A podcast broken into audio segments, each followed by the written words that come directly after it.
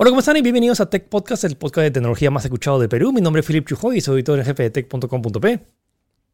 Hola, ¿qué tal? Mi nombre es Gino y soy editor web de la web de tech.com.p. Y hoy ya se reveló la PlayStation 5. Así que hoy vamos a hablar solo sobre la PlayStation 5. Así que si quieres enterarte de todo, quédate en esta edición especial de Tech Podcast.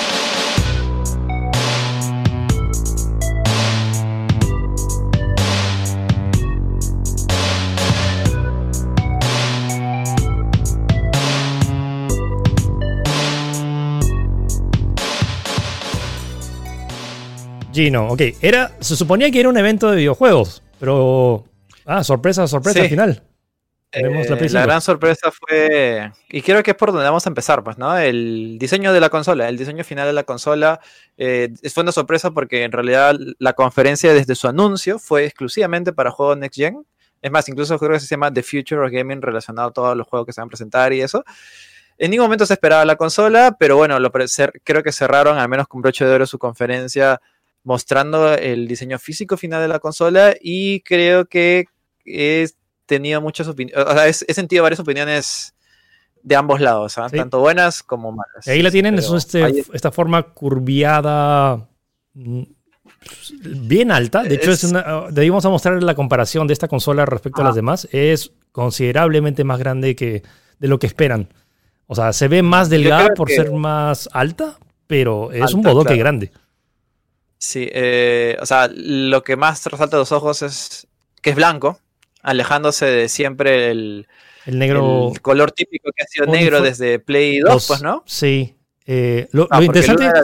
Lo interesante es que bueno, sí veo que ya daba indicios por el control. Si el mando era bicolor, veo que también la consola tenía que ser bicolor. Y yo me esperaba algo así, pero bueno, una cosa es pensarlo, en tenerlo en la cabeza y otra cosa es verlo y tener este diseño bastante curvo que se aleja, bueno, con, comparado a la Xbox Series X, que básicamente es un ladrillo Sí, sí. un bloque. Esto. Ahora, me- tengo un poco de preocupación con las aletas estas. O sea, qué tan resistentes van a ser, porque técnicamente van a tener que soportar todo el peso, porque esta consola se puede usar también en, en formato horizontal. Y la otra sorpresa es que tenemos dos modelos, la PlayStation 5 y la PlayStation 5 Digital Edition. Y un montón de gente me ha preguntado cuál es la diferencia entre uno, que una tiene más potencia, otro no. Al parecer es básicamente lo mismo que entre la Xbox One S y la Xbox One S Digital Edition, que básicamente una tiene lectora y otra no tiene lectora. Eso es básicamente hasta ahorita. No se ha dicho que va a haber ninguna diferencia adicional. Básicamente, una, si alguien te presta un juego, si tienes una PlayStation 5 normal, vas a poder poner el disco y jugarlo. Y si, y si tienes la otra, solo vas a poder jugar juegos digitales. Esa es básicamente la única diferencia A hasta mí, ahora. a mí lo que me parece curioso es que ya de primeras te presenten una edición digital porque quieren impulsar obviamente ya el mercado digital de frente, porque o sea, no hay necesidad, si en teoría es la misma consola menos un lector, no hay necesidad de mostrarla, pero lo están mostrando. Ujú. ¿Y eh, tú crees que esto eh, impacta en el precio?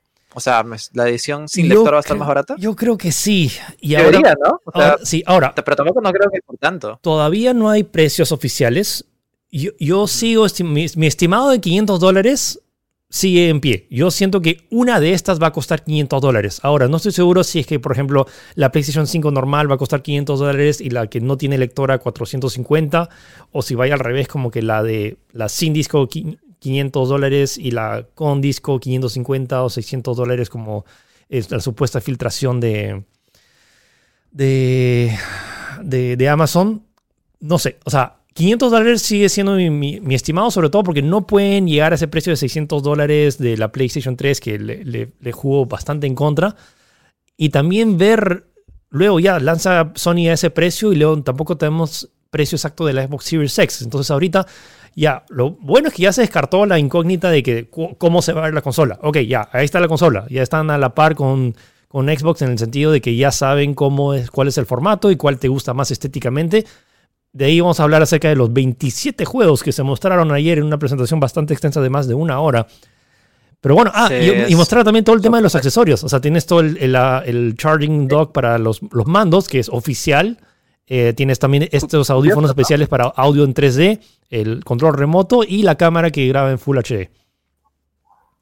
Curioso, ¿no? Que se ven de frente con los accesorios. Normalmente no es algo que se esperaría. Incluso es algo que, entre comillas, podría quitarle protagonismo al, desarrollo de la misma consola. Pero ahí tenemos los nuevos audífonos, las nuevas cámaras eh, y poco más, creo, ¿no? Los nuevos audífonos y las cámaras. eh, Es más, esta cámara se supone que va a ser como que el accesorio que va a necesitar la PlayStation VR. Ujú. Se me imagino, no sé. Ah, hablando de eso, ya confirmaron, eh, bueno, esto estaba confirmado desde antes, que el casco de PlayStation VR va a ser compatible con esta PlayStation. En esta conferencia no había ningún, ningún eh, eh, mención a que vaya, o sea, de- que vayan a salir nuevos juegos, o vaya a ser un nuevo casco, lo cosa que la posibilidad está ahí, pues, ¿no?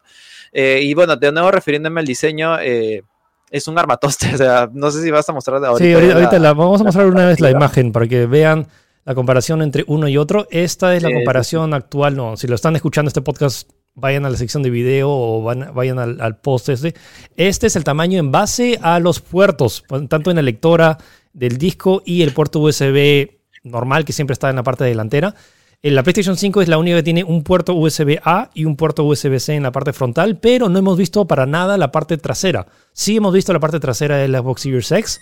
De hecho, tenemos más detalles, supongo que de la Xbox Series X, pero la Play 5 como no, no sabemos cuál es, cuál es su espalda. Tampoco sabemos el sistema de ventilación. O sea, vemos que tiene como que este perfil de que tiene, va, va a tener espacio para ventilarse, pero atrás supongo que tendrá una sección bastante grande para un ventilador bastante potente. Sí, sí, sí. eh, en- a mí lo que de verdad me llama la atención, o sea, me compara los tamaños, es como que se criticaba mucho a Xbox por ser un bloque, pero esta de verdad, o sea, sinceramente, me parece más armatoste que la misma Play- que la misma Xbox, ¿ah? O sea, en tamaño, quizás no en ancho, obviamente, porque no se puede, eh, de- definitivamente no, puede ser igual, porque hay otros casi un, casi un cuadrado, pero acá de verdad es, es más grande la parte de arriba y también incluso se gasta incluso está más pesada. Habrá que ver cómo habrán ingeniado ahí el también tal como dice el sistema de ventilación. Me imagino, me imagino que de verdad no creo que vuelvan a repetirlo el, la turbina que tiene PlayStation 4 a veces cuando se pone jugando. Por algo hay toda una ingeniería detrás. Pero eh, curioso que el- la Play que más estéticamente se ve eh, placentera a los ojos es la digital, pues, ¿no? Porque no tiene el, el- la lectora está como Eh, la- parece un, un el- tumor, una el, cosa pro- así. El problema es de la simetría. La simetría del solo digital es más bonito estéticamente, más, bueno, no te la funcionalidad de que si alguien te presta un disco no lo puedes colocar y la ventaja de poder ver Blu-rays en 4K. Entonces, yo meo por el hecho de que tengo, me encanta ver películas en la mayor calidad posible. eh, voy a comprarme una con lector, pero sí, estéticamente como que la, la, la Digital Edition como que me gusta un poco más estéticamente. Sí, eh, Es, es, es curioso el hecho también de que, bueno, en la conferencia anterior creo que Cerny había confirmado que iba a ser PlayStation 3, o sea, disculpa, PlayStation 4 iba a ser compatible con, o sea, los juegos de Play 4 iban a ser compatibles con Play 5. Ya, pero si te compras la PlayStation All Digital, ya fuiste, o sea, no hay manera que pongas esos discos ahí, o sea, no. Es un buen punto. Es un buen punto. puedes, ¿Cómo van a manejar eso? Te quedas en el aire. Te quedas en el aire. A Ahora- menos que obviamente ya seas un tipo que compra todo en digital y puedas, me imagino con tu PlayStation Network para bajarlo, pero en, sí, ahí un- algo muy, muy a tener en cuenta. Pero eso. supongo que Xbox ahí tiene la delantera en experiencia porque ellos también lanzaron la Xbox One que es all digital y por ejemplo que hay este sistema de retrocompatibilidad de, de las eh, o sea cómo haces con la Xbox One es all Digi- digital edition para jugar un juego retrocompatible si quieres jugar por ejemplo Red Dead Redemption 1 ahí Ah, ahí te quedas, ¿no? Como que, bueno, mano, hubieras comprado la, con la que viene con lectora, no sé. Hay que ver, por eso Sí, que, sí, por eso que sí me he molestado de esta conferencia que hay muchos detalles que uno quisiera saber. Algo tan básico como, por ejemplo, la base te viene con el Play o es aparte.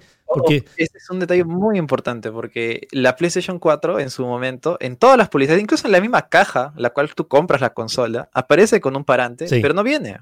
Todo el mundo quiere conseguirlo, pero nadie sabe cómo. Bueno, al menos acá es creo que oficialmente no llegó el parante, tenías que conseguirlo por mercados de terceros, pero me imagino que sí, porque igual, igual es como que, o sea, al, al menos toda la publicidad está, está viniendo así, pues, ¿no? En Sí. vertical, no sé.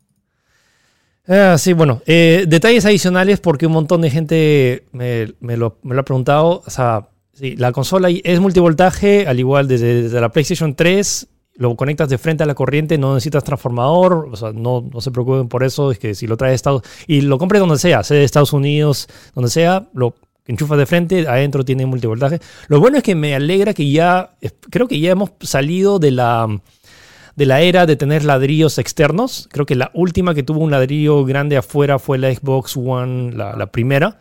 La Eh, One, la primera. Sí, Sí. ¿no? Sí, creo que sí, pero en realidad mejor porque es como que todo está más integrado, ya te, te evitas tener como ese, ese, ese ladrillaco, pero ya viendo también las, lo- la- los tamaños de estas nuevas consolas, es como que va, va a dar igual si tenías un adicional o no, pues, ¿no? Porque Sí. igual la consola es grande, es, es- es Sí. un poco tosca, pues, ¿no? Mención aparte merece el mando, bueno, que tenemos, o sea, ya teníamos especificaciones, pero ya un video directo que tienes estos de los motores hápticos que son como que mi- micro vibraciones dentro de la, en la palma de tus manos, los gatillos que, que tenía, eh, que puedes regular la, qué tan, tanta la resistencia, puerto USB, no tiene pilas, lo puedes recargar automáticamente, tiene el micrófono y enchufe para, para audífonos, el botón de, el, el botón de share que ahora se ha reemplazado por el botón de create.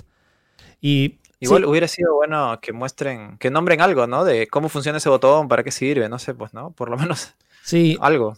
Ah, y mostraron un pequeño glimpse a cómo iba a ser la interfaz de, de la PlayStation 5. Se ve, se ve ok.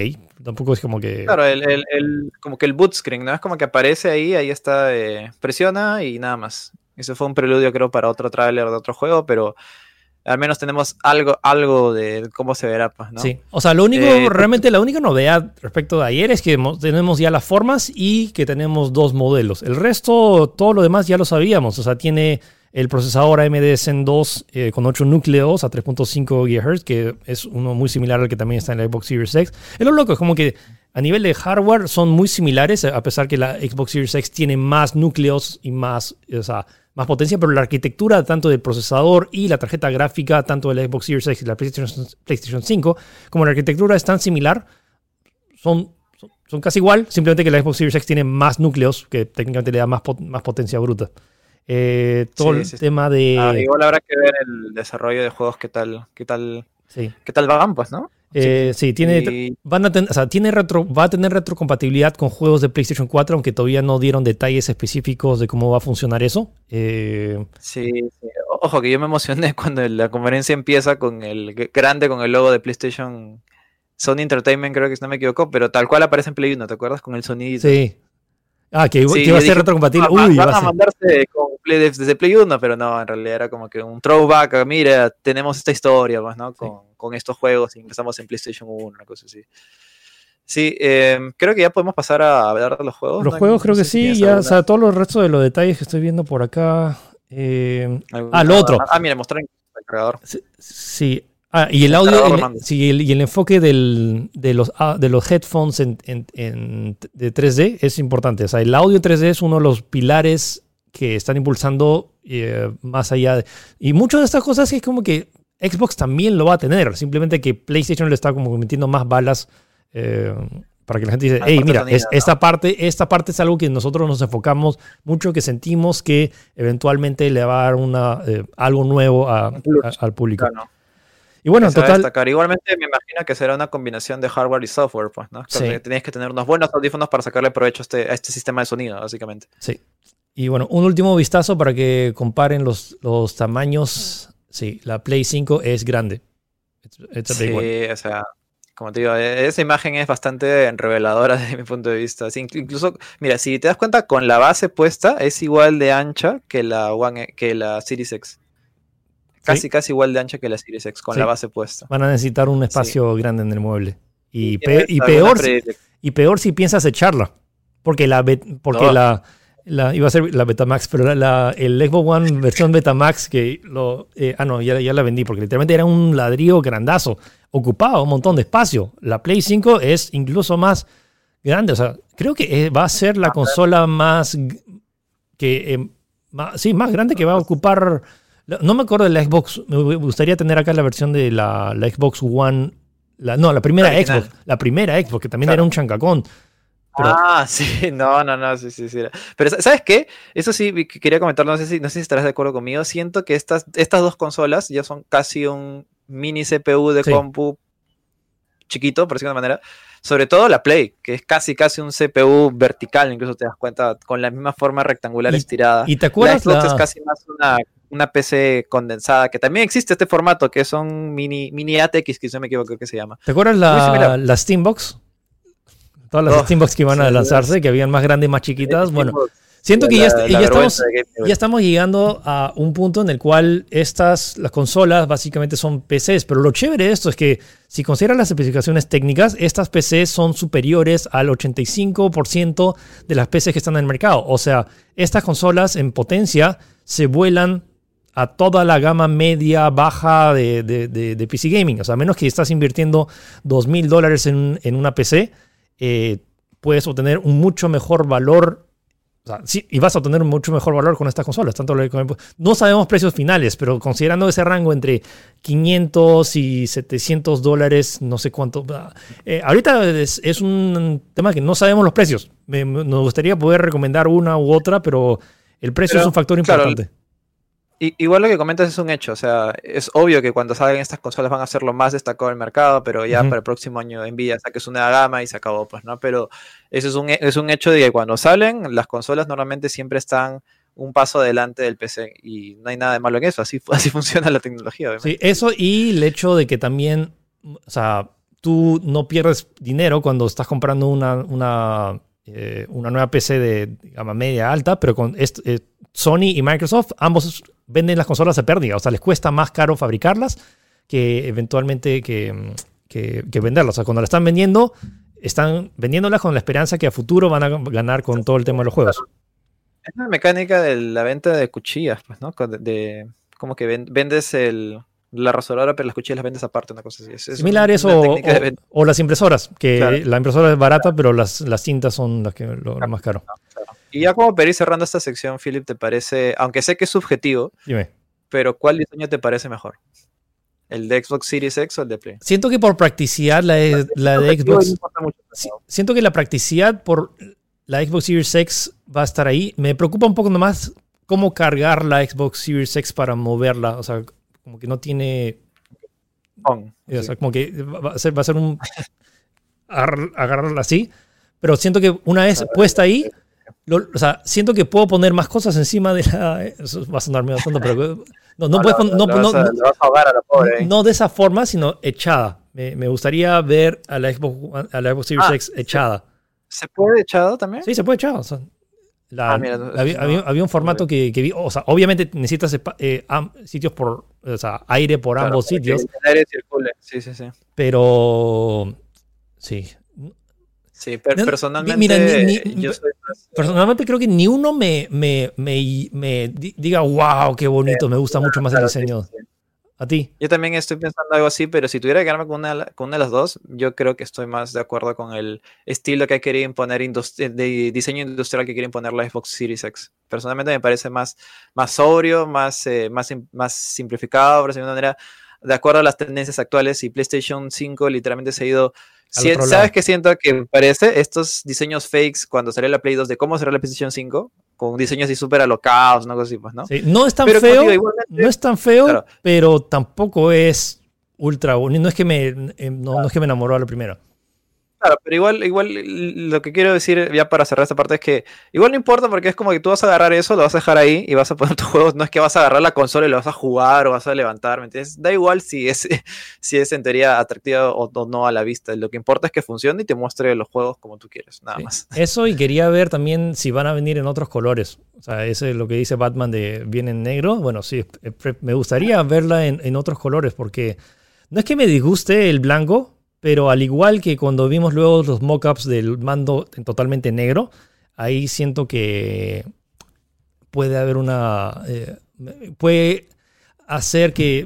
O sea, ya he visto mockups de esto en, negro y me atrae mucho más que ahorita con esta, cobertura blanca. Y la cantidad de memes que ha salido de, la gente colocando dos hojas Bond al costado de su modem para... Ah, mira, ya la tengo.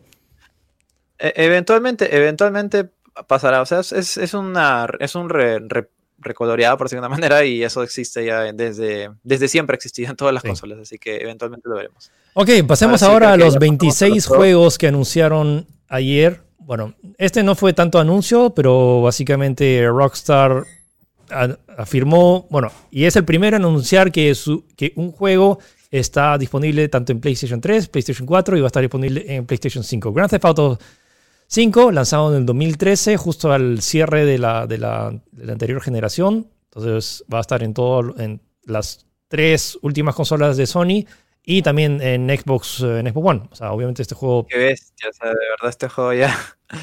Pero, pero igual, o sea, los usuarios le han dado razón a Rockstar para seguir sacando este juego. Vende, como no te imaginas, sigue estando en los top 10 siempre, incluso no, es, re, no, siendo es el segundo, en Epic. Es el segundo juego más vendido de la historia después de Minecraft. 120 Ah, millones de unidades bestia. vendidas. 120 Ah, millones de ok. unidades vendidas. Y eh, ahora que lo estoy volviendo a jugar ahora en mis streamings a 4K 60, eh, no, no los culpo de, de poder, de poder volver a lanzarlos. Este juego en 4K se ve muy bien y aún exige un montón. Yo con mi, mi Super PC, con RTX 2080 Ti y, y Core i9, igual hay jalones si que le colocas todos los, ah, todos los ajustes al máximo. Entonces, Claro. yo happy, yo happy de verlo de nuevo. Literalmente, este- juego sigue parando la olla en Rockstar, o sea, de verdad. Y, y- y no les quito ninguna razón para lanzarlo en Play 5. No sé si habrá alguien que no le, no le dé esta idea, pero el juego sigue vendiendo, sigue siendo muy rentable. O sea, y es gracias a ustedes los que compran el juego, por el cual sigue saliendo en más consolas. Y si sigue siendo así, más, Rockstar ya ni siquiera va a trabajar en nada, porque puede vivir literalmente de todo lo que anda con GTA Online. Así que Sí. Siga, si sigue jugándolo, le van a dar más razón todavía. Bueno, llega 2021 y le van, hay esto de tema que a los jugadores le van a dar tres meses, a los jugadores de PlayStation le van a dar tres meses gratis del, del online y le van a regalar un millón de, de monedas en el, en el online Bien. solo por ser usuarios de, de- de PlayStation. Hay más detalles ahí en la, en la página web. un Pero poquito bueno, confuso, pero un- dos cosas, un poquito confuso ese- esos detalles y segundo es que empezar la conferencia de Play, de Play 5 con un juego de Play 4 que va a salir en Play 5 Sí, es medio un poquito raro. ¿no? bueno. Em, sí, sí. Pero bueno, luego vino una de las mayores sorpresas que yo creo que fue lo que más me sorprendí porque no lo esperaba. O sea, no lo esperaba sabiendo que había este fuerte rumor que iban a presentar este otro juego que es Ratchet Clank. Insomnia Games, que por si no lo sabían hace, hace unos meses, eh, Sony compró Insomnia Games. Ahora que son, son- Insomnia Games ahora es igual que Naughty Dog y, y Santa Monica Studio. O sea, solo van a poder hacer juegos para PlayStation. Y lo bacán es que presentan este adelanto, que al principio que pensé que iba, iba a ser otro Infamous, pero luego cuando ves a todo el traje y tenemos a Marvel Spider-Man Miles Morales y básicamente es una especie, un montón de gente y hubo una declaración un tanto polémica que dijeron que iba a ser una especie de expansión del juego original, que lo es, pero no lo es al mismo tiempo, es una historia nueva y van a reutilizar la ciudad de Nueva York, pero ahí tenemos a Miles Morales en 4K corriendo en PlayStation 5. Todo lo que van a ver de acá en adelante, todo es capturado de la PlayStation 5 y se ve... Estoy, Eh, igualmente, igualmente súper sorprendido, no esperaba tan pronto sobre todo, pero eh, ya le- viendo las declaraciones que en realidad fueron un poco confusas de la misma gente de Sony, Sí. eh, que este va a ser un juego como que una experiencia nueva, pero que reutilice el mismo escenario, porque obviamente esa eh, Spider-Man es en Nueva York, o sea, no pueden crear otro escenario que sea en Nueva York, así que van a reutilizar el escenario del juego anterior. Me imagino que por eso han dicho que es como si fuera, como si están tomando la base del juego anterior, pero es una nueva experiencia porque es un nuevo protagonista. Es algo, han declarado que es similar a la experiencia que hay con eh, Uncharted Lost Legacy, que es un juego, a- o sea, que está basado en toda la tecnología de Uncharted 4 y al inicio tal vez fue pensado como un DLC, pero esto ya se salió, o sea, va más allá de ser un DLC porque ya es un tema mucho más expandido, tiene, más, o sea, tiene su propia historia, simplemente que reutilizan muchos assets que estaban en el juego original, pero bueno, llega ahora a fin de, a fin de año, no se sabe si va a ser título de lanzamiento, pero va a llegar a fines de año Sí. muy cerca con la o con el lanzamiento de la PlayStation 5 a fin de año. Igual es un poco confuso, ¿no? Porque, o sea, si es Navidades, me imagino que tienen un margen de tres meses, porque Navidades es- abarca desde, desde octubre, creo. No, desde no, o sea, noviembre, Desde es- noviembre. sí, mediados de noviembre. Yo creo que sí, o sea, en el, en el peor de los casos, si no es de lanzamiento, que a las dos semanas que se lanza la consola ya debería estar. Un poco, un poco raro, ¿no? Si son dos semanas, que lo vengan de lanzamiento de frente. Yo creo no que sé. sí. Pero sí, igual ya es un tema de, de, de- ¿cómo se dice? Es un tema de, de, de fechas que, está en, que en realidad es un poco confuso porque ninguno queda claro. Y el siguiente juego es Gran Turismo 7, que creo que este también estaba cantado, no sé tú. Definitivamente, o sea, so bien- sobre todo Sí, si, está si tienes una consola, eh, Xbox tiene Forza, que de hecho, honestamente, me- yo sigo prefiriendo Forza por, por, la, por todo lo que, Sí, por todo lo que sí. ofrece, pero este Gran Turismo hay un montón de gente que, o sea, simulador de carros, Gran Turismo, de frente. Y esto se ve muy bien, o sea, corriendo en 4K, eh, no sé si estoy seguro. ¿Sabes si a mí eso- que más me, que más me sorprendió los reflejos? Que deben ser ray tracing. O sea, hay escenas en las cuales estás como que en el interior de este este tráiler, creo, y se ven unos reflejos malditos. Es como que se nota que al menos en ese aspecto está demostrando que este es de siguiente generación y no sería posible en la anterior. Y bueno, los escenarios también se ven, se ven espectaculares, pero como te digo, no soy muy fiel seguidor de la saga Gran Turismo, así que no sé exactamente qué puede mejorar. De primeras tiene muy buena pinta para los amantes de los fierros, como dice, les va a encantar. Dijeron que iba a tener una, una, de las mejores campañas con mayor contenido de, de todas. O sea, hay que poner la, Claro, la chamba que hace Polyphony Digital es impresionante, o sea, de verdad, siempre se ha dedicado y curiosamente toda su vida han hecho Gran Turismo y probablemente sigan haciendo toda su vida Gran Turismo también. Y sobre todo su... Por eso es que se demoran tanto en hacerlo, porque su, creador es tan minucioso con cada uno de los pequeños detalles, incluso del sonido, tanto dentro, fuera y hasta dentro del motor, e, es, es medio ridículo. Pero bueno, ya Gran Turismo 7 se ve bonito y ahora pasemos a algo más Em, como que algo, este, este, este, sí me lo esperaba. Este me lo esperaba eh, de, lejos, sobre todo el, por Ratchet, el Ratchet Clank es como que ya salió en Play 4, que salió junto a la par, salió a la par con la película, ¿te acuerdas? Que era el último que salió hace cuatro años ya. Me gustó muchísimo este juego y veías ahí el potencial de la cantidad de partículas que le podían poner. Y ahora este que es, este parece cinemática, pero es in-engine, o sea, eso es lo que me parece lo caso, que la, la transición ahora entre cinemática y, y, lo que es ah. gameplay ya, ya, ya se borra. ¿no?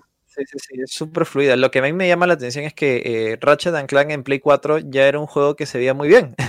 o sea, por momentos creo que parecía, parecía CGI y acá han llevado, lo han llevado a otra potencia, pues con lo que se ve acá, que se ve súper no sé, súper Pixar-like, por decirlo de una manera. Es como que. Me encanta ese. me encanta eso, que estamos cerrando la brecha de lo que antes demoraba días renderizar. Ahora tu consola lo está renderizando en tiempo real.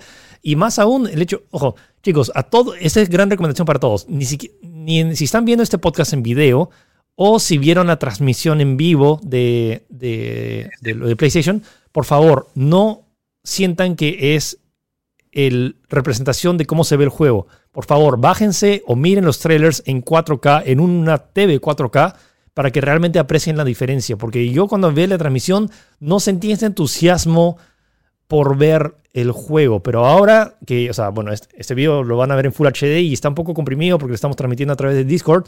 Pero cuando lo ves en tiempo real, o sea, el, archivo descomprimido en tu computadora o en tu, en tu, PC o en tu cualquier pantalla de 4K se ve se ve realmente la evolución gráfica. No se trata de más, no tanto en detalles, porque desde ya el juego de Play 4 se veía bastante bien, pero luego cuando ves el, quiero decir la densidad de píxeles, literalmente son densidad de píxeles porque... Es, iba a comentar, no, a mí lo que, o sea, lo que te vuela la cabeza de frente son uno, los reflejos y la cantidad de partículas que hay, es alucinante. O sea, es ridículo. Tanto, hay una parte que te peleas con varios enemigos, creo, y se ve que cada enemigo bota una partícula y si le disparas, como que cada uno bota una chispa en específico y como que rebotan, es alucinante. Creo que ahí es como que muestras, oye, esto sí no, no lo veo posible. Y eso que no hemos hablado de su, su eh, mecánica, que es como que cambiar de escenarios inmediatos por las dimensiones que tiene o, que está jugando con eso. Y ahí es seamless. Y ahí entra el, y, ahí entra el tema del toque, el, todo el tema de las, eh, los tiempos de carga. O sea, por eso es que tienes, la PlayStation tiene esta, esta SSD que carga muchísimo rápido, que era, eh, ¿cuánto era? 5,5 gigas por segundo, creo que era la, tasa de, lectura y escritura. Eso es lo que te permite básicamente cambiar de mundos simples sin esperar, porque eso en la época de la PlayStation 2 era básicamente un minuto de carga de que tenía que estar pensando, bueno, tal vez un poco menos, pero es como que eh, ya... Y escenarios súper diferentes también, eso sí. Ese, esa es la ventaja cuando tienes nueva tecnología. O sea, que realmente la unidad de estado sólido te abra esta oportunidad de poder cambiar entre mundos de, que antes no se podía porque tenías que esperar a que cargue y hacer esa transición. O por ejemplo, si han jugado God of War, cuando tenías que ir a este cuarto que cambiaba y tenías que tener, esperar a esta transición que demoraba ya menos de un minuto, pero igual demoraba. Acá podías hacer esta transición entre mundos de forma inmediata. Eso es lo que me parece alucinante. Igual si eres bien observador, es como que ahí ves una caída de frame, es como que pluck cuando están saltando. Pero imagino que igual es porque son cosas de desarrollo y ese tipo de cosas. Eso y lo otro, eh, esto ya me comprueba también que lo, esto está corriendo a 30 cuadros, o sea, me huele que va a correr a 4K 30 cuadros. Eh, no estoy seguro si vaya a tener un modo a 60, que me gustaría probarlo a, esa resolución, pero veo que ya también estamos viendo que pocos juegos van a correr eh, como esperan, considerando Ah, también está ahora de 4K 60, ¿no? 4K 60 creo que va a ser como que a lo que van a apuntar, pero muchos se van a quedar cortos y van a correr en 4K nativo a 30, a menos que le coloquen un modo para que el juego baje a Full HD y corra 60. Y ahí es donde, Sí, ahí es donde vamos a, que nosotros que hemos tenido PCs, ya lo, o sea, sabemos, o sea, re- reduces cosas para que claro. corran mejor, menos, peor. Es, es- es curioso porque yo pensé que esto ya no iba a pasar. O sea, o, porque en teoría estamos en una nueva generación y hay más potencia de sobra. Ya nos íbamos a olvidar de estas famosas opciones performance o fidelity, creo que se llaman, ¿no? Como que habían también en Play 4, es como que eso iba a ser cosa del pasado. O lo cierran todo en 30 o lo cierran todo en 60, pero me sorprende que ya más adelante vamos a hablar, creo que Demon Souls tiene esa opción, pues, ¿no? Sí. Y como de poco más que decir, creo que eh, en, e- al menos en sus juegos de Ratchet, creo que Insomnia cumple, son juegos divertidos y sobre todo está aprovechando que es un juego en teoría para niños y que como que si quieres comprar el- la PlayStation 4 y quieres un juego para tu pequeño, creo que esta es la mejor opción, ¿no? O sea, no hay, no hay pierde con este juego, Sí. así de simple. Ojo. Eso sí, no tiene fecha de lanzamiento de momento, o no han Ese dicho es- nada. ese es el- ese es prole- uno de los mayores quejas. Bueno, Xbox tampoco ha mostrado muchos como que anuncios con fecha definida, pero es como que nada, de, nada de lo presentado tiene fecha definida. Nada. O sea, ni siquiera. O sea, o sea, Spider-Man que mostramos en antes era fines de 2020, pero no tiene fecha Claro. definida. Nada de lo presentado en esta conferencia de Sony tiene fecha. Entonces, bueno, te- ténganlo en mente. Ya, siguiente. Eh, este, este te gustó un montón a ti. A mí este juego me voló la cabeza porque es como que siento que, o sea, hasta ahora está viendo, sí, Ratchet se ve paja, se ve interesante, Gran Turismo también, Marvel's My Morales se mostró muy poco como para decir, ah, mira, está espectacular, pero este fue el primer juego que dije, Oh, wow, este, este creo que, creo que ya estamos hablando de cosas en referente, referente a lo gráfico. Eh, ¿Cómo se llama el juego? Disculpa, es Project Athia. O sea, A- Athia. sí, sí, pero se pronuncia A, se, se deletrea A-T-H-I-A. O sea, ni siquiera tiene nombre, simplemente es el, el proyecto, ¿cómo se llama? Este juego está hecho por Square Miren, Enix, que miren son la gente de Final Fantasy, de verdad. se ah, ese cuadro nomás en el cual está como que invocando esos tentáculos, el terreno se ve alucinante. O sea, pocas cosas creo que es como que de repente dices, wow, este sí es un juego Next Gen. Está hecho por Square Enix y está hecho por la gente eh, que es de nuevo estudio eh, Studio Lu- Luminous, que también está, está utilizando su nuevo motor gráfico, es, eh, eh, Luminous Engine. Eh, de todas maneras, se ve espectacular, pero el juego, yo creo, personalmente, creo que está muy, muy verde. Es más, ni siquiera tiene nombre concreto Mm. y ha mostrado muy poco y em, tampoco tiene fecha, nada concreto. Así que yo creo que este juego se va por lo menos, por lo menos, conduciendo Square Enix con su historial de desarrollos polémicos, por lo menos cuatro años. si Sí, no es- 2020 si no- 2023, 2024, por ahí. por lo menos, sí, sí, sí. Eh, habrá que ver, porque igual, igual es como que siento que las cosas de Square Enix a veces se pasan mucho en conceptos locos, Sí. pero no hay muchas cosas concretas en gameplay. Pero bueno, ya veremos. Igual no hay mucho más que comentar, más que que sea espectacular. Y hablando de proyectos locos, tenemos este juego de, publicado por Annapurna. Annapurna es este publisher que eh, publica juegos bastante peculiares e independientes, pero me, me gustó mucho, me gustó mucho el concepto que tienes este mundo de un montón de chapis, de, de robots, eh, Mm. Y que tienes a estos gatos, que al parecer los gatos son como que la, la gente ilegal, porque como que los ven, igual los adoran, porque ahí ves que tienes como, tienes como que Claro, claro. como que los gatos tienen un, un- un sitio especial, pero hay, por ejemplo, hay sitios donde no pro- eh, prohíben gatos. Esto, este tráiler en 4K, Gino, míralo, se ve muy chévere. O sea, si lo pasas como que uno de esos cortos nominados al Oscar, te, te lo, te lo creería. Justo- justo- ¿Sabes qué me recuerda a Love the Robots Sí, de Netflix? ¿te ese, ese, ese corto de los tres robots, sí, ese mismo mundo. Claro, sí, sí, sí, sí. Y, y fuera de bromas, o sea, se ve bonito, al menos por, porque creo que pasa, pasa por el hecho de que no hay nada orgánico más allá del gato y todo es como que metálico, o al menos así es como que se ve muy realista y también que el concepto es original, o sea, no, no hemos tenido un juego que juegas con un gato, creo, así que ¿no? Y, sobre todo en este, en, este, en este mundo y en este contexto es me- relativamente original. A mí me llamó la atención. sí, ahora lo que sí quiero ver. ¿Qué diablos haces? O sea, que eres un gato y como que vas por las ciudades y te, esto. Y Sí, i- llama Igual también tener, en- claro, tener en cuenta que Anapurna siempre son indies Sí. y tienen conceptos un poquito atípicos a lo que uno se esperaría. O sea, no creo que esto sea un shooter, un juego de plataformas, debe ser algo más especial, único que ellos están pensando. Pues. Este eh, 2021, sin fecha exacta. Sí, y ojo, pero se lanza en Play dice ahí, 4 va a también. Va a ser lanzar en Play 4 y va a ser exclusivo de consola. Pero Play 4 y Play De 5. consola PlayStation. Ajá. Ese es el tema, que hay muchos que sa- se sabe que solo va a ser para Play 5. No, o sea, ese es el tema, la ambigüedad, que algunos no se sabe bien si va a ser solo Play 4 o, solo Play 5 o también va a estar en, Play 4. Bueno, pero hablamos de este. Este, este me entusiasmó muchísimo. Housemark me, me encanta porque son los desarrolladores tanto de Resogun y Next Machina. Next Machina es un juegazo que le recomiendo muchísimo, que son especialistas en, hacer partículas. Y este es, y este es su, juego más story driven, que tiene como que historia y, y personajes. Y, pero el gameplay se ve chévere, pero vamos a adelantarlo un poquito. Entonces se trata de esta astronauta exploradora espacial y que se queda atorada en este planeta raro que tiene esta cosa también rara, todo raro. Pero luego ven el gameplay que es una especie de shooter en tercera persona. Sí, eso es lo que te comentaba. Siento que este es su juego más narrativo, por decirlo de una manera. Siento que los otros ah, ah, cumplen muy bien lo que son, al menos gráficamente son bien vistosos y en mecánicas. Y, pero este este concepto en el cual es esta especie de chica es, astronauta que revive una autoridad de su muerte. Me recuerda mucho esta película de Edge of Tomorrow con Tom Cruise. Sí. Un poco. Es, probable que vaya por ahí como que quiere salvar algo y hay una especie de mecánica de repetición constante que, que, está ahí, ¿no? Y justamente esta mecánica de repetición entra en la lógica de como un juego arcade, pues como los juegos de Housemark. Como que mueres y repites el mismo y mueres y repites el mismo como para tratar de completar. Igual de primeras me llama la atención mucho el concepto también, como digo, me llama la atención. Y creo que no es el primer juego que, a menos que se presente en esta conferencia, con este concepto de mueres y revives y inicias, ¿no? Mueres y revives y inicias, Lo que me entusiasma mucho, o sea, mira el concepto, o sea, sabiendo el historial de Housemark, este va a ser como que es un bullet, es un third person bullet hell. Con eso ya veo que me vendió, o sea, pensando un poco, no sé, tal vez Nier Automata, que un par de voces que tengan esto de ah, verdad, tienes razón, ¿no? Es, es, Linear Automata es una buena referencia, porque justamente es como que jugar un juego de estos shooters de naves, pero en tercera persona. Tercera persona y te mueves.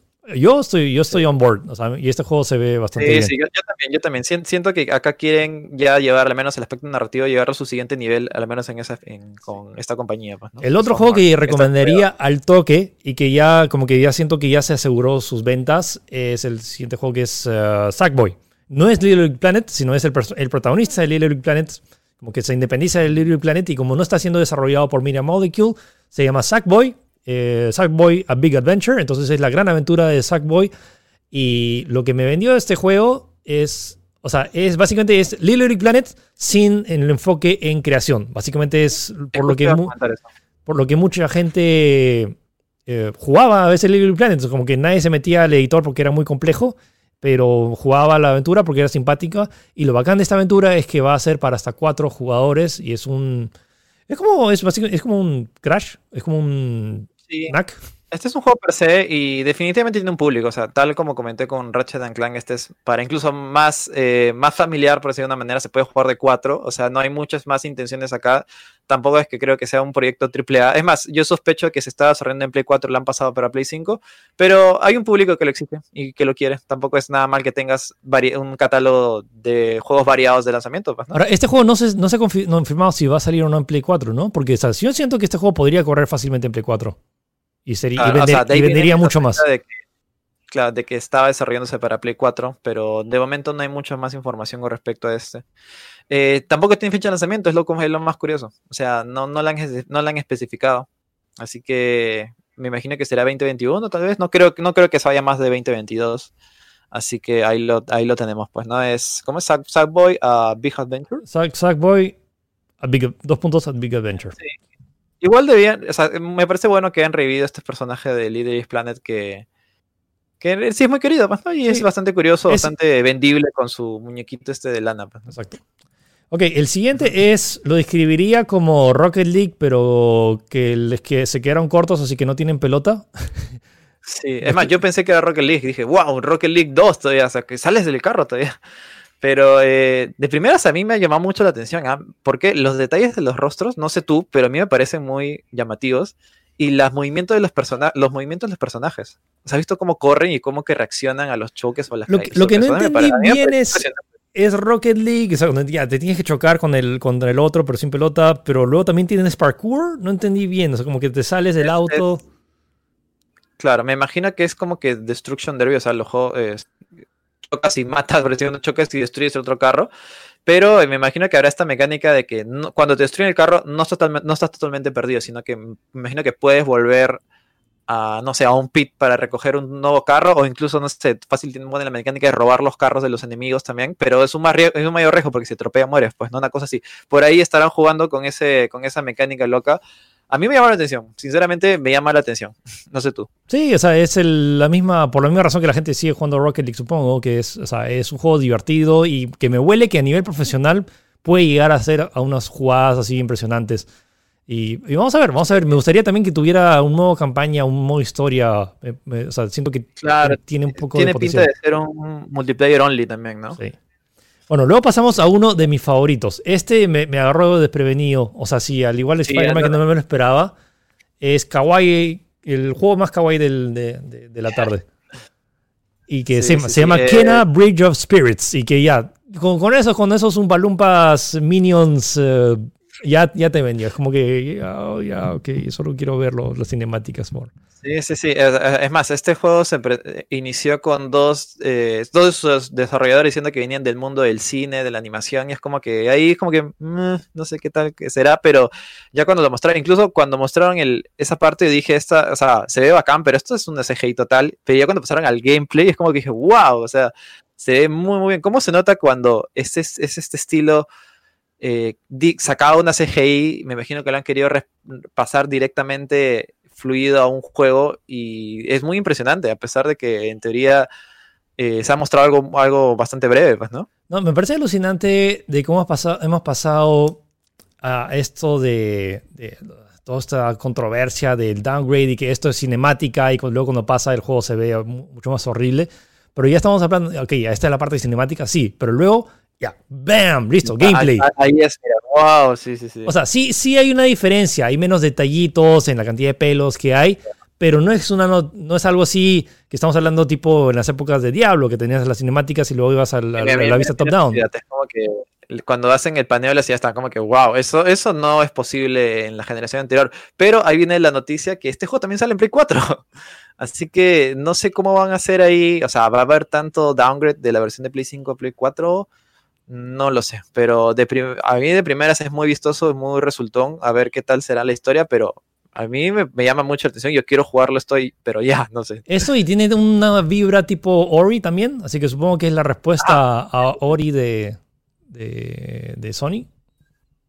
De, claro, Ori de Microsoft. Eh, sí, sí, y este juego es, es, exclusivo de consola y no tiene fecha de lanzamiento, así que veremos en qué en qué acaba. Ok, vamos ahora con el juego polémico. Polémico por varias razones. Uno, me salido del. O sea, me salido de contexto, ¿no? O sea, teníamos este juego que se veía súper bien y ahora luego regresas a dibujos y que. No, o sea, no estoy en contra de este tipo de juegos, pero sí como que desentonó un poco. Como que ya tienes mayor variedad y yo soy ultra pro variedad de juegos. Eh, uh, pero me pareció raro. Eh, me dio una vibra tipo Life is Strange. A mí no me quedó claro, o sea, lo que estoy viendo que es, cinemática, es in-game, es un... O sea, este juego, ¿cómo va a ser? ¿Vas a poder elegir decisiones? O sea, es muy, es muy... No sé, no me deja muy claro exactamente qué es lo que quiere qué es lo que quiere lograr este juego. Pues, este, este, juego se llama Goodbye Volcano High, que se trata de este melodrama adolescente donde tienes a animales que tienen diferentes eh, orientaciones sexuales, que ya está confirmado. Y ahorita ha entrado en toda una controversia porque una de las escritoras del juego eh, publicó en un site de, videojuegos bastante popular sobre eh, pornografía infantil de Harry Potter y como que ha entrado toda una controversia. La gente ya no lo quiere comprar solo por, por el hecho de que esa persona escribió. Y, o sea, tampoco es que me llame a mí tampoco la atención. O sea, me, interesa, me, me da curiosidad, pero tampoco es que, wow, quiero comprar este juego mañana. Eh, ¿Te diste cuenta del detalle final? Es como que eh, ves, es como que va a caer un meteorito, no sé si me no sé si lo ves en el logo, es como que me imagino, o sea, porque yo lo que veo ahí son dinosaurios. Sí.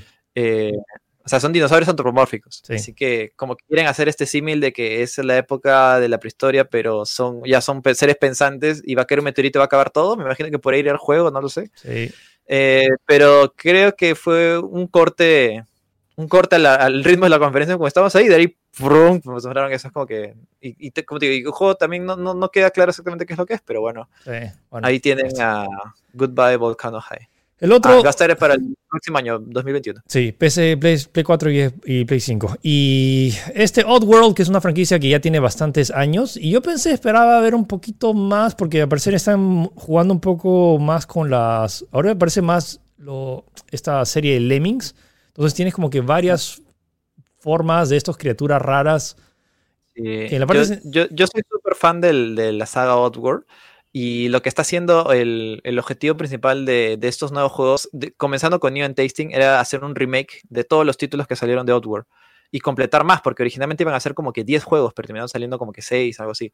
Así que este juego es un remake de la segunda parte de Ape, que se llamó Outwards Apes Exodus, en el cual, tal como dice el nombre, como que escapas con todos tus compañeros, por decirlo de manera, de estas fábricas.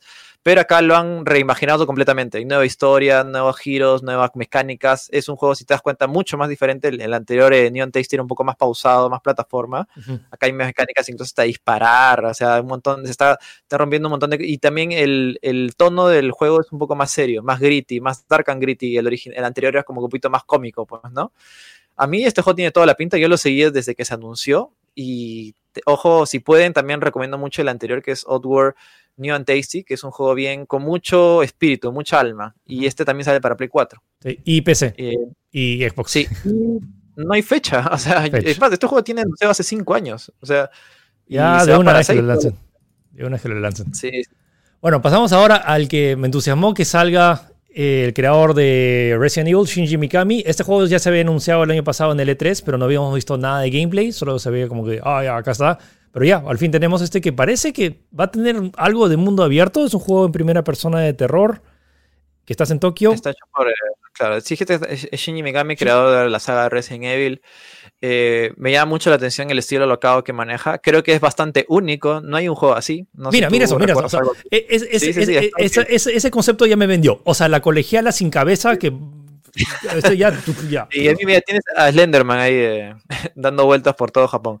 Totalmente súper bizarro y creo que eso es. Eh, no, no sean como que eh, querido detener con esto seguida más, totalmente. Y, y, me imagino también porque será un juego japonés, o el mismo Shinji le estará dando un punche mucho, mucho más porque es su, su tierra natal, pues, ¿no? Es, es, su casa, básicamente. Así que debe estar ahí súper libre en lo que es la, el aspecto creativo. Me da mucho la atención, vamos a ver en, en, en si hay, cómo será la historia, o sea, si hay desarrollo, si es online, porque tampoco han, tampoco han confirmado eso, si hay multijugador o es solo para uno pero sí, se me llama muchísimo la atención, muchísima atención, y va a salir para el 2021. Eh, de nuevo, no especifica fecha, no especifica si a inicios, a finales o a mediados, no lo sabemos, pero ese es Ghostwire Tokyo. Sí, ojo, mu chicos, mucho, muchas pinzas con, o sea, tómelo con pinzas el tema de de en que hay algunos juegos, los, que, los juegos que digan PlayStation Studios, esos sí son exclusivos de PlayStation. Pero si no dice en el tráiler, es que probablemente sea multiplataforma, que se, se lance tanto en PC, en, en, Xbox One, en Xbox Series X y en, también en PlayStation 5. Aunque este también va, debería salirse para... No, no, este no está confirmado, Ojo, este, ¿no? Este, este, no, este es PlayStation 5 Console Exclusive. Parece que le ha, eh, PlayStation como que le ha comprado la exclusiva a Bethesda ah, sobre voy. este juego, al menos en consola. Sí, si te das cuenta lo dice al final.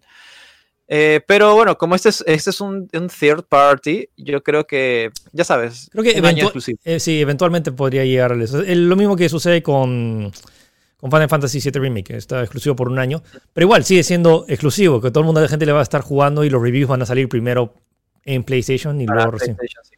Uh -huh. sí, sí, sí. Que luego tenemos este juego que no me dio mucha, como que dije, ah, ¿qué es esto? Hasta que sonó una musiquita de los Super Brothers, que es un... Y, y no entiendo el juego. Bueno, muchos de los juegos. Sí, de... eso, eso, es lo que te iba a comentar. No entiendo qué es. Es un juego de naves, es un juego de exploración, es No Man's Sky, es un juego de plataformas. Creo que esto es, uh, se, se, han querido pasar de, de, crípticos o de, no sé, simbólicos con este tráiler. No me ven, o sea, me lo ha vendido a medias porque no sé exactamente qué es lo que es. Sí, yo esperaba sé. que tuviera la música de Jim Guthrie. Jim Guthrie es el pato que hizo la música de Sword and Sorcery y la de Below, pero al parecer ahora ah. han cambiado de, de, de, de músico, de, sí, de, compositor. Igual, me, me, me, da curiosidad porque sé que Superbirds hacen al menos juegos que no necesariamente le gusta a todo el mundo, pero conceptos innovadores que sí aportan algo nuevo. Y este, pues, pero los que sí no tengo ni idea de qué diablos trata. Es, es, si es No Man's Sky 2. siento que se pasaron, se pasaron, de conceptuales, la verdad. Es como que no, como te digo, veo algo, veo No Man's Sky, veo un juego de naves de costado, veo un juego, no sé, de, de, de exploración. Ya veremos qué es, pues, ¿no? Pero curioso que creo que es como que, yo no sé tú, pero creo que está iniciando una nueva era de juegos espaciales, como que van a diferentes galaxias, a diferentes puntos. Bueno, veremos. Luego tenemos a, eh, sí, este juego que ya para mí ya bajó el hype un montón. Que de hecho fue el primer juego que se anunció que iba a ser para Play 5, que se llama Godfall. Sí, sí, sí. De frente, de frente. Este está hecho por Gearbox, que son creadores de Borderlands. Godfall, sinceramente, a mí no sé si llamarlo la excepción de la conferencia, porque de verdad se ve súper genérico. No sé, tú, ¿sabes qué parece? Parece esos juegos MMO chinos que ves cuando, cuando scrolleas y ves en, no sé, en publicidad de, una página web, juega, no sé, la leyenda del comandante supremo, una cosa así, pues, ¿no? No me llamó mucho la atención. Y encima, para variar, o sea, la música que está de fondo no ayudó. Terrible. totalmente era inconexa a lo que estaba, a lo, que quería mostrar. Eh, creo que quieren ah, combinar este, esta mecánica de Borderlands que es eh, lootear con un montón de, ítems, con un montón de armaduras. Pero hack and slash, o sea, es un, en lugar de ser un looter shooter, es un looter hack and slash. Sí, eh, personalmente, y, eso tampoco ayudó que, por ejemplo, teníamos, tendríamos personajes per se carismáticos que hablen y que te digan algo. Es como que solamente se mostró la armadura, las, eh, las cosas, esto, y bueno, va a salir a, fin de año. Eh, no sé tú, a mí me ha decepcionado mucho, pero bueno. Además, y recién me doy cuenta que he bajado el tráiler el primero, no el nuevo que es el lanzó tráiler. Pero bueno, no se pierde mucho motivo, se ve muy genérico. Generic. Sí, sí, sí. Este Solar Ash que me gusta porque Hard Machine son los que hicieron Hyper Light Drifter. Uh, me parece, o sea, es una evolución de eso, pero tampoco. El, estilo tiene la misma, la misma tonalidad de colores en la ropa, ¿no? Es como que es medio. creo, que es creo, que es del mismo mundo, simplemente que ya no es pixel art, sino que ahora ya tienes un. Bueno, le han, metido mucho más sí, sí. Siento que es muy breve como para sacar alguna conclusión. Es como que el personaje ah, se cae en este mundo y camina y ahí se acaba el tráiler. No, hay más. no ahora sé si será... hay que tomarlo o sacó por, por donde quién está haciendo esto. Ese es, o sea, Hyper Light Drifter fue un Kickstarter que le fue bien y la gente es, era un grupo de, amigos que querían hacer un juego chévere y le salió chévere. Hyper Drifter es un gran juego, pero tampoco es que digamos, wow, como que no es un groundbreaking. Ahora, hay que ver, me gustaría ver gameplay. O sea, tiene el potencial, pero quiero ver, o sea, recuerda, este es un juego indie, no es de, gente ultra veterana, pero, o sea, vamos a ver, vamos a ver el potencial. El siguiente, eh, este como que bueno, es chévere, pero yo no soy tan fan de Hitman. O sea, los yo soy fan de Hitman, a mí me ha encantado. ¿Sí? Sí, sí, sí. O sea, es el, cierre de trilogía. Es el cierre de trilogía. claro, si te das cuenta, este juego, o sea, estos tres juegos de Hitman son muy similares porque en realidad el objetivo original de IO, IO Interactive, que es el estudio este, no era sacar tres juegos, sino era sacar un juego como plataforma y sacarle expansiones, expansiones, expansiones.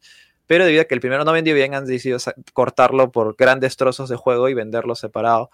Eh, no hay mucho más que decir, o sea, van a mejorar algunas cosas de Hitman 2, pero tampoco va a ser tan, tan diferente al anterior juego de Hitman. Lo que quieren dar a entender es que Hitman 1, 2 y 3 son un juego grande, por eso que se ve tan, tan similar, pues, ¿no? Pero nada, es, un juego Hitman, los que son fans de la saga lo van a comprar, de hecho, yo, yo, yo tengo pendiente el 2, lo voy a comprar para poder estar al día y jugar el 3, pero ya como que le va a poner el cierre a esta especie de reboot, trilogía que han hecho con este juego. Este va a salir para 2021, en enero. Este creo que es de los pocos que tienen mes y año eh, casi fijo, ¿no? Este es el más cercano, pero igualmente puede ser enero, no sé, 5, puede ser enero 31, no lo sabemos. aunque este va a ser multiplataforma, ¿no? PC, Play 4 y Xbox Ah, sí, sí, este sí, totalmente. No, ah, igual, PC, no, pero ahora ya tengo que quitarme el chip porque digo siempre, los últimos 7 años he estado haciendo PC, Play 4 y Xbox One, ahora es PC, Play 5 y Xbox Series X. Sí, sí, sí.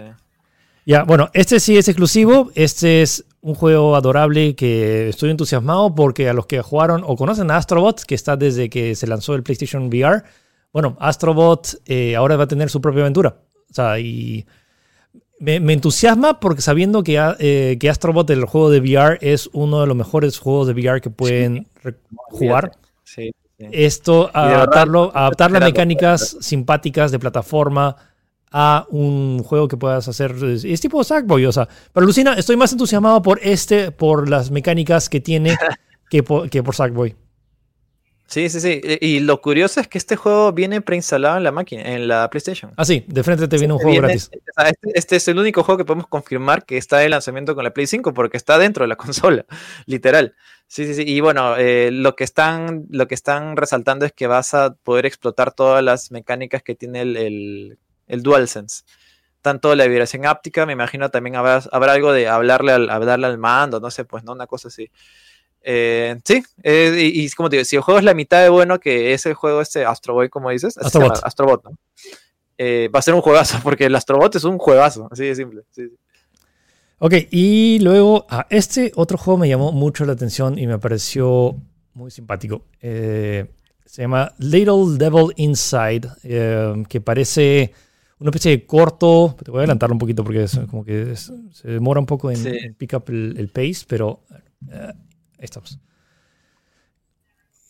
me, parece simpático. Este, me parece esta dualidad entre el viejo que está en su casa haciendo cosas y este aventurero.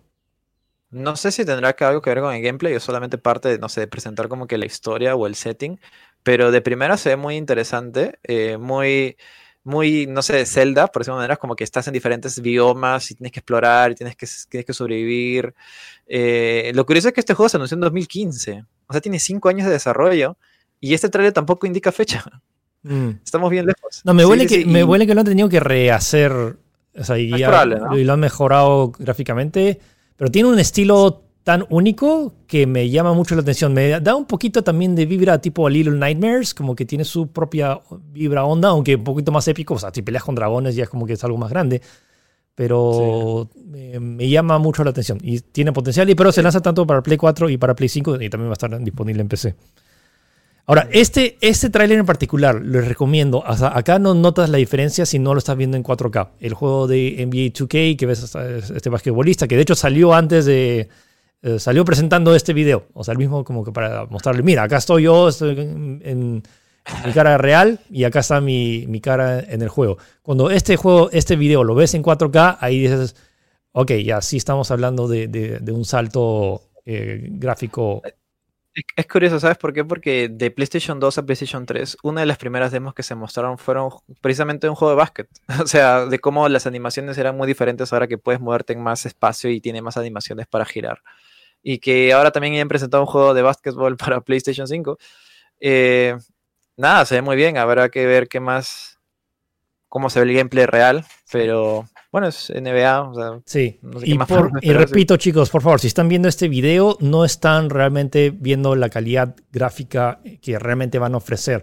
Estamos en un punto en el cual ya los streamings no son reflejo, son un, son un indicio, pero hasta que lo veas en una ah, pantalla 4K, no, no, no, puedes dar un veredicto. Que se vea feo es... Eh, eh, y es complicado porque ya todo el tema de la de cómo transmites la mm, calidad de video, si un juego es bueno o no, eh, los streamings ya es una de las peores formas de, uno de los peores referentes. Si dices que un juego se ve mejor o, peor, eh, ya me te descalifica si estás viéndolo, eh, si no lo estás viendo en una pantalla 4K. Es, casi contraproducente, pues, ¿no? Sí.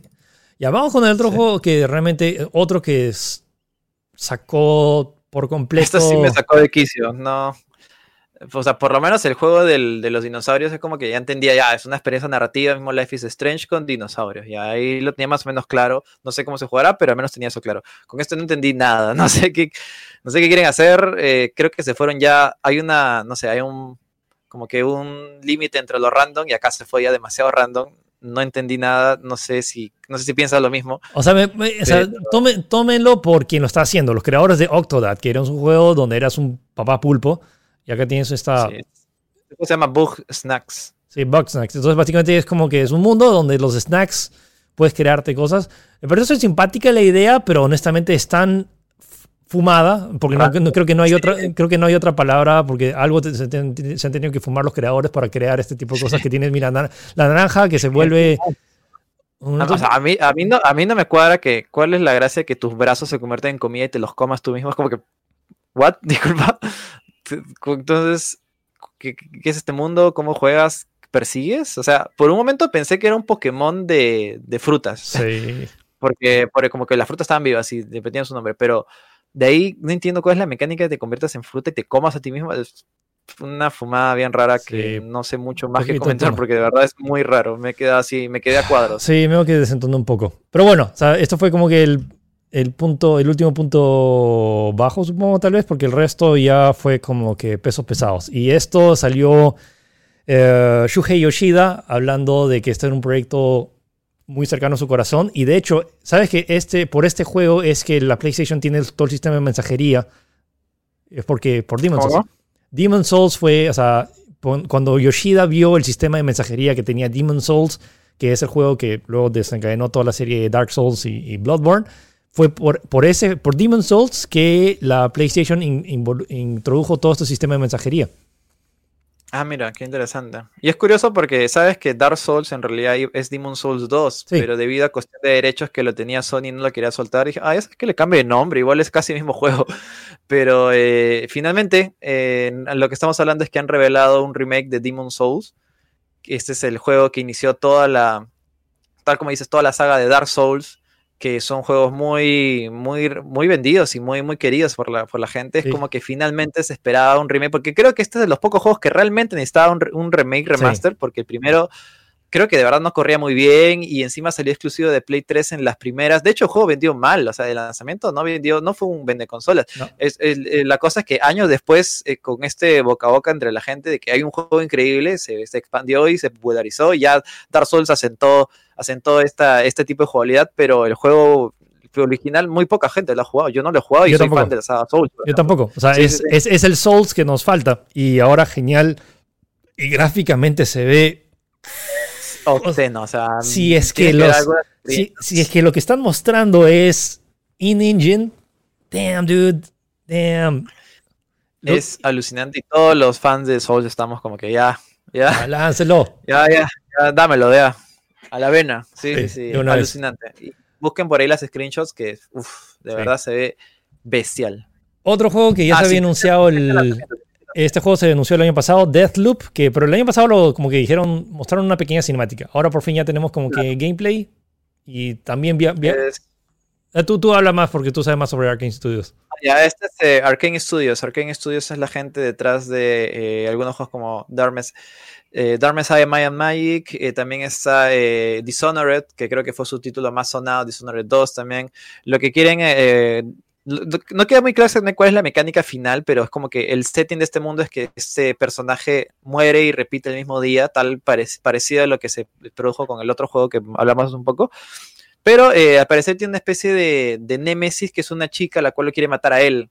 Así que, no sé, Dar- eh, Arkane siempre ha sido, siempre ha querido como que innovar o hacer un- algo más allá en la, con la Julia con sus títulos.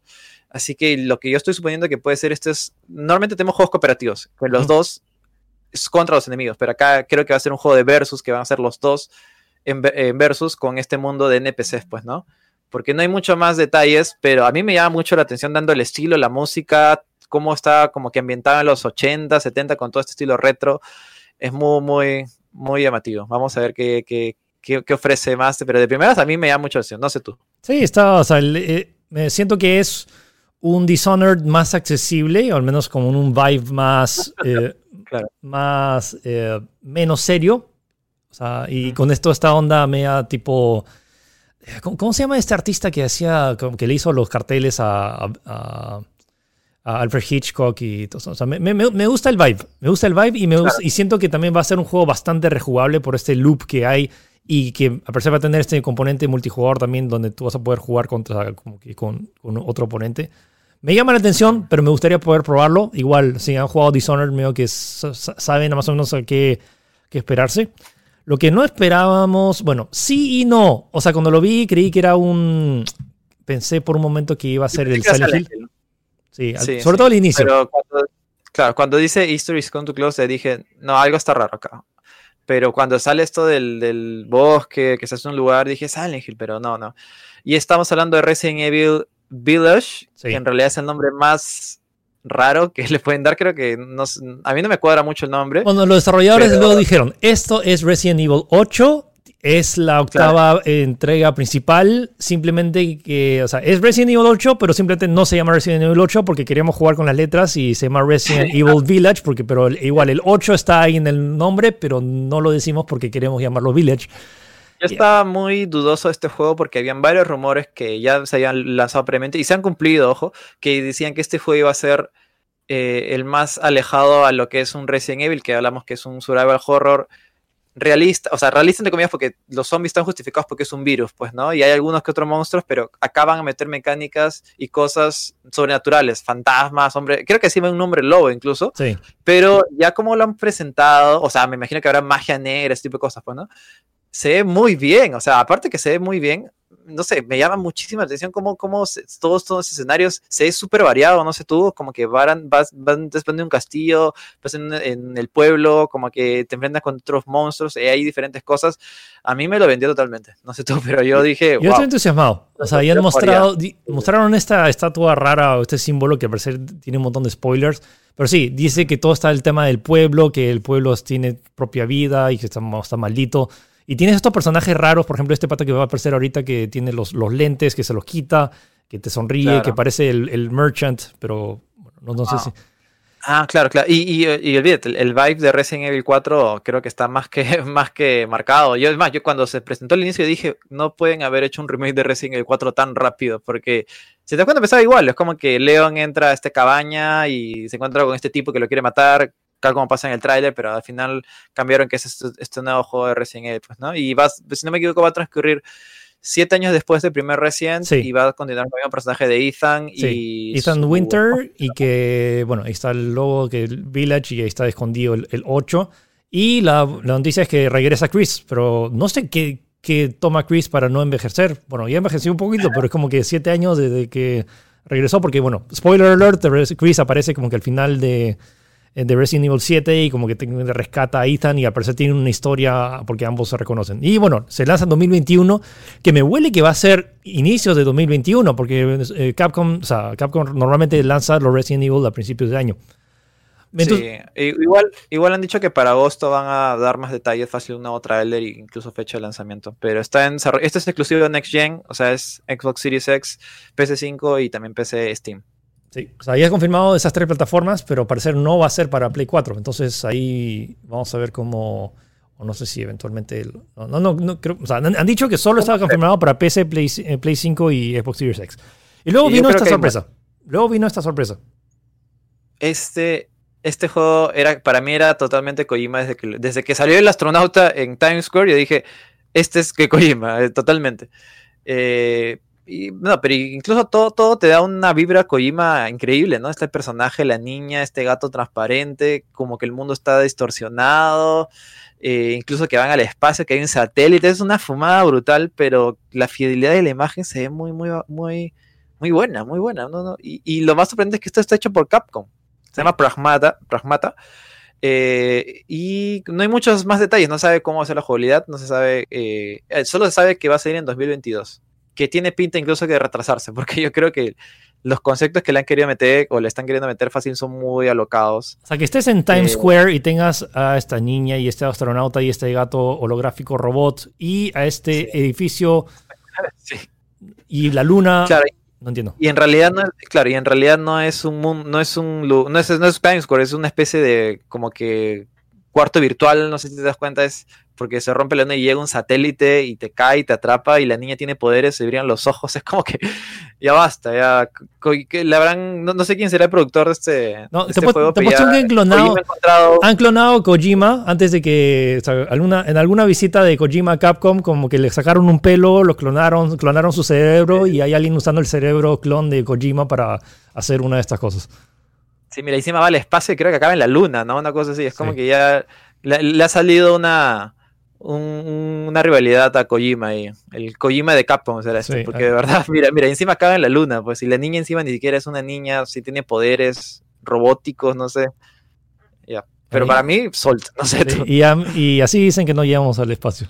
Ok, bueno, sí, para cerrar, eh, algo que ya medio que se, veía, se ya estaba medio cantado, eh, Horizon 2, la secuela. Sí, era uno de esos, pero una cosa es que, que una cosa es que esperarlo y la otra cosa es verlo. Y dude, mira este video en 4K. Se ve. Mira, solo los cangrejos. Los cangrejos me vendieron. O sea. Eh, y, repito, ver los, cangrejos en 4K se ven hermosos. Y siento, que este, y siento que este es un paso bien seguro para, para, para o sea, de, tanto para Guerrilla Games y Sony, porque este juego, el 1, o sea, fue muy bien recibido, es como que una nueva franquicia, eh, una nueva protagonista y, y, todo parece chévere y tienes dinosaurios gigantes y ahora expanden más el mundo y ahora vas como que al, al oeste y Mira cangrejos, mira los cangrejos. Y creo que este juego fue el juego más redondo de, de, guerrilla, ¿no? O sea, Killzone es bueno gráficamente, pero quizás no tiene tan buena crítica. Este sí le fue bien, tanto en crítica como en gráficos y jugabilidad, todo está muy bueno. Este es como que el mejor juego de guerrilla. Killzone siempre, siento que ha estado siempre en una medianía, no, no destacando mucho más allá de los gráficos. Yo personalmente no he jugado el 1, tengo pendiente jugarlo en PC cuando salga para, hay, mucha, hay altas chances de que se lance este mes, ¿ah? porque está esta promo de AMD, entonces... Ah, claro, sí, sí, sí. Sí, no, de, hecho, de hecho quiero jugarlo. Quiero ver, tengo mucha curiosidad que todo el mundo habla de que de verdad eh, Guerrilla se ha superado con, Horizon y probablemente se superen también con Horizon 2. Sí, y bueno, y con eso se terminaron los juegos. Y no tiene fecha tampoco. Tampoco hay fecha. Eso me. Repito, eh, sí, tengo que criticarle a Sony es que hay muchos detalles que no se han revelado y te quedas más o menos similar a como te quedabas en las conferencias del E3. Lo bueno de esto es que, hemos tenido un E3 de todos desde casa y todos hemos podido como que disfrutarlo de la misma manera. Lo que te estaba comentando, por ejemplo, es que eh, en ese aspecto, al menos en el aspecto de funcionalidad, Xbox ha sido más, no sé si transparente, más claro con esas cosas. O sea, Xbox ha ido de frente, ¿sabes qué? Está Smart Delivery, si compras un juego en Xbox One, vas a jugarlo en, en Series X. Eh, hay retroplicabilidad de todo, de frente. En cambio, acá en PlayStation estamos asumiendo algunas cosas porque hemos visto en la conferencia de Cerny, pero no es que se hayan dicho específicamente, ¿me entiendes? Eh, definitivamente no, no, va a ser el único stream que tenga PlayStation preparado. Ya, han dicho que son una serie de streams. Pero yo creo que probablemente tengamos dos más uno adicional que ya van a revelar cómo funciona la consola, los inicios, todo esto, y otro ya final con indica en precios y disponibilidad y todo lo que quieras. Pero de momento la conferencia ha tenido algunos altos y bajos, no sé tú, pero creo que al menos en los juegos presentados Next Gen, creo que yo, yo personalmente me doy, me doy satisfecho con Resident Evil 8 y Pragmata incluso. yo estoy, yo estoy entusiasmado porque he visto nuevos juegos y eso es lo que nunca voy a hacer. Sea la conferencia de Microsoft, sea la conferencia de Sony, sea la de Por eso me encantaba ir al E3. Por más allá de que no. Eh, o sea, que tu consola favorita no tenga los juegos que esperabas, es irrelevante porque hay juegos. Resident Evil va a salir en, todo y no me digas que no quieres jugar el nuevo Resident. Entonces, estoy entusiasmado porque se han presentado 25 títulos, algunos más interesantes que otros, pero hay títulos, sobre todo y sorpresas tipo lo que Spider-Man se lanza a fin de año, que, que eso nadie, o sea, yo no lo veía venir para nada. Y, y eh, pues levanta la, la, la, barra para que los de Microsoft se, pongan las pilas y también Nintendo, porque Nintendo este año también está como que, wow, ¿qué, qué va a presentar? Ah, Nintendo está pasando piola mal, ¿no? Es como que todo el mundo, sí, Play, sí, Play, Xbox, y Nintendo está ahí, eh, otro Mario, miren. eh, Nada, creo que ya haremos lo mismo cuando salga la conferencia de Xbox. Sí, tenemos que, hacerlo, o sea, tenemos que hacerlo porque queremos, o sea, vamos a hacer resumen de todos los juegos. O sea, una cosa es la consola y otra cosa los juegos, que lo bacán. Creo que, no estoy seguro, por acá tengo mi lista de cuáles juegos exclusivos. Tenemos eh, Marvel Spider-Man, Ratchet Clank, Astro's Playroom, Horizon eh, Forbidden, Horizon 2, Gran Turismo 7 y Demon's Souls 1, 2, 3, 4, 5, 6. juegos exclusivos de PlayStation Studios, más algunos que han tenido como que exclusividad de console, pero no son muchos exclusivos. Pero también hay otros de todos los de los juegos third party. Entonces tienes Gran, eh, GTA V, Ghostwire, que también supongo que se lanzará en PC, pero es console exclusive. Pero eh, Godfall, Project Athia, Hitman 3, NBA 2K 21, Deathloop, Resident Evil y Pragmata, todos son multiplataforma. Entonces, sea tengas una PlayStation o una PC o una Xbox, como que deberías estar entusiasmado porque estos juegos se, se lancen. Entonces, más allá de que se ha anunciado el Play 5, es como que, hey, tenemos juegos, nuevos juegos. Y eso es lo que me entusiasma. Del, porque estamos teniendo E3 en casa. Y todavía falta que esta semana se anuncien. Porque está el PC Gaming Show y está este, el, Summer Fest de, de, Games que también van a anunciar. Hay rumores que se va a anunciar el nuevo juego de Batman, que hubo una, página, una foto ahí que se, ah. que se liqueó. Yo creo que el juego de Batman se anuncia con Xbox. O sea, en la conferencia de julio de Xbox. Vamos a ver. Casi seguro. O sea, pero sí, vamos. Y, y hay, hay altas chances de que se lance este año. Entonces, eh, hay todavía siento que hay dos o tres sorpresas de, de, candidatos a juego del año que no sabíamos que puede estar y que se van a lanzar así de sorpresa. En fin, ¿qué más? Eso creo que es todo por la conferencia. ¿Algo marino que se te ocurra? Sí, no, eh, tal como comentaba, vamos a hacer lo mismo con Xbox. Ahí eh, también hay un hype con los juegos, con todo la nueva, el batallón de exclusivos que en teoría va a tener Xbox con todos sus estudios nuevos que ha comprado. Sí, o sea, yo, yo muero de ganas de ver gameplay de Hellblade que se confirmó que estaba utilizando el Unreal Engine 5 esta semana. Me muero de ganas por ver Halo Infinite, que desde ya el primer trailer se veía espectacular, pero era sin el, o sea, era, era game, o sea, era el in-engine, pero quiero ver gameplay, quiero ver al Master Chief disparando. Yo también, yo también. Estoy, que me muerdo, muerdo las uñas por querer jugar eh, o ver algo del Halo, pues, ¿no? Y como te digo, más que nada ver qué están preparando los nuevos estudios. Quizás teasers, o sea, sé que los juegos no se desarrollan de un, de un año para otro, pero quizás teasers para ver qué podemos esperar de Xbox, pues, ¿no? Porque recién han empezado con, como digo, con todo su batallón de, de estudios exclusivos, que son, son, son bastantes, o sea, compáralo, no sé, no sé, no creo, creo que tiene más que PlayStation ahora, ¿no? Están por ahí, eh, no sé, eh, o sea, no conté el número exacto, pero están... creo que sí, más. ¿ah? Pero bueno, ya hablaremos en su momento con los resultados, ¿no? Eso. Así que eso fue el programa de esta semana. Recuerden que pueden escucharnos tanto en Spotify, en Google Podcast en Apple Podcast o vernos. Y de hecho, altamente sugiero que, si, bueno, si eran esta parte como que ya se lo perdieron, pero vean este video, eh, este podcast en video, porque, bueno, nos, hemos basado mucho en, en los videos para eh, hablar. Y este es un tema que se tiene que mostrar más que decir, más allá de las opiniones iniciales que, que hemos eh, dicho. Igual, aún faltan un montón de detalles, no sabemos el precio, no sabemos fecha exacta de lanzamiento pero ya tenemos al menos un mejor indicio y la sorpresa de que ya tenemos la, consola, así que ya no se pueden quejar de que oh, es puro, eh, Sony vende puro humo, que no tiene consola. Entonces ya le presentó, ya listo, ya no, ya, ¿qué más van a decir? Ya está. Ok, eh, entonces nos vemos eso, nos vemos el domingo, el domingo a las once y media Dantec y viene mi reseña de The Last of Us Parte 2 que se lanza el 19 de junio. Y bueno, el programa también te... Gino, ¿de qué es tu nota esta semana? Ah, esta semana vamos a hablar. Bueno, también hay notas de Anonymous, también está eh, la nota, ya muy bien, disculpa. Esta nota de. Eh, bueno, hay una nota bien especial que estamos ahí viendo. Ah, la nota. no, esa es la próxima semana. Vamos a hablar de la nota del 5G y lo demás cosas. Sí. Ok, entonces, uh, listo. Gracias por escuchar Tech Podcast y nos vemos o nos escuchamos la próxima semana. Cuídense. Chao.